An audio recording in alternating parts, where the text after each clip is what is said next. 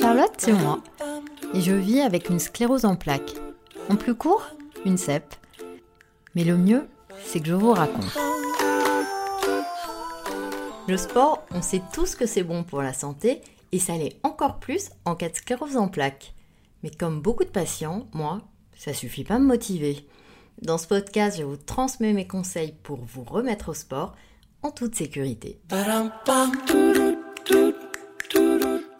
Les médecins recommandent aux patients une activité physique car ses bienfaits sont nombreux dans la CEP. Il diminue la fatigue, augmente la force et les capacités de marche, il améliore l'équilibre et les troubles cognitifs, et il booste l'humeur grâce aux endorphines, les hormones du bien-être. Grâce au sport, on dort mieux, on est moins stressé ou angoissé. Bon, la liste des bienfaits est encore longue. Et si elle ne suffit pas à vous motiver, j'ai d'autres arguments pour vous faire chausser vos baskets.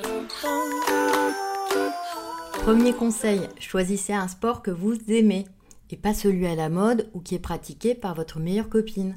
Sinon, vous risquez fort d'en faire deux fois et d'arrêter.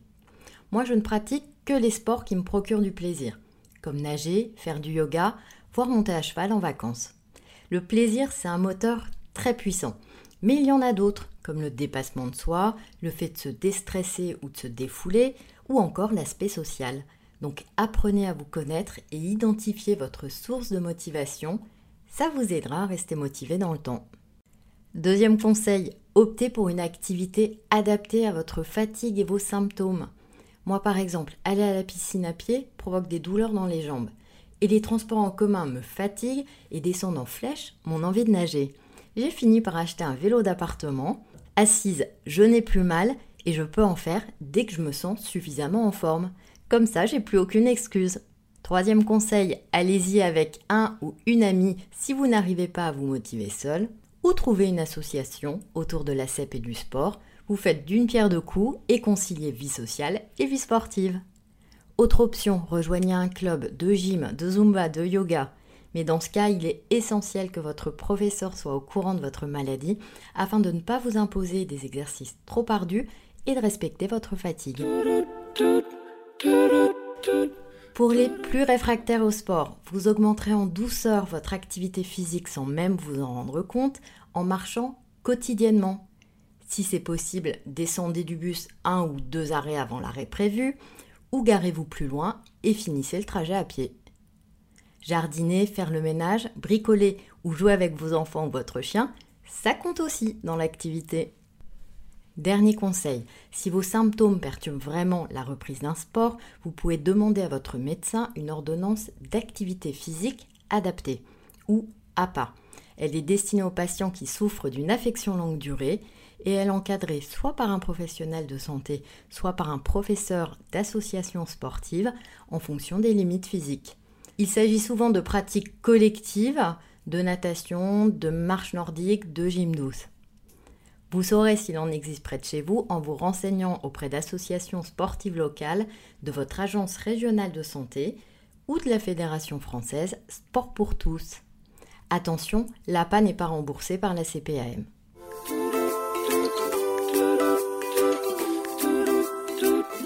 Une fois que vous êtes motivé et prêt à chausser vos baskets ou enfiler votre maillot de bain, il y a quelques recommandations à respecter pour ne pas vous dégoûter d'emblée du sport. Faites des séances courtes, adaptées à votre forme, surtout si vous reprenez une activité physique. Moi, je fais 15 à 30 minutes de vélo d'appartement, une à trois fois par semaine en fonction de mon temps, ma fatigue et de mes douleurs. Respectez vos limites, écoutez votre corps et soyez attentif aux symptômes qui traduisent un excès de fatigue, comme des fourmillements, une douleur, un pied qui accroche le sol. Avec le temps, vous apprendrez à mieux vous connaître et vous pourrez repousser un peu plus vos limites. Faites des pauses régulières, 5 minutes de pause après 10 ou 15 minutes d'activité, adaptées à vos capacités bien sûr, et augmentez progressivement le temps d'activité. Pour les plus motivés, n'hésitez pas à varier les plaisirs et le type de sport avec des activités d'endurance comme la piscine, la marche, la course, associées à du renforcement musculaire. Attention, si vous êtes en poussée, il est préférable de ne pas forcer. Si vraiment vous souhaitez continuer à pratiquer un sport, demandez à votre médecin s'il vous y autorise. Moi j'avoue que le sport, c'est le cadet de mes soucis dans ces moments-là entre l'épuisement de la poussée et les symptômes. Ne culpabilisez pas, vous vous y remettrez dès que vous irez mieux. Bonne rentrée et bon sport Voilà ce que j'avais envie de vous dire sur mon diagnostic de sclérose en plaques. Si mes mots vous ont été utiles, réconfortants, ou s'ils vous ont apporté de l'espoir, n'hésitez pas à vous abonner sur votre plateforme préférée ou à noter 5 étoiles sur Apple Podcast.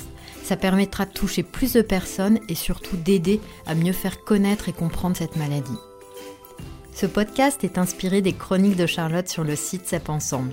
J'y raconte ma vie et toutes les astuces que j'ai trouvées pour mieux vivre ma sclérose en plaques. Merci à vous pour tous vos messages de soutien et de sympathie. Ça aussi, ça fait un bien fou. Alors, à très vite pour un nouvel épisode des Chroniques de Charlotte en podcast.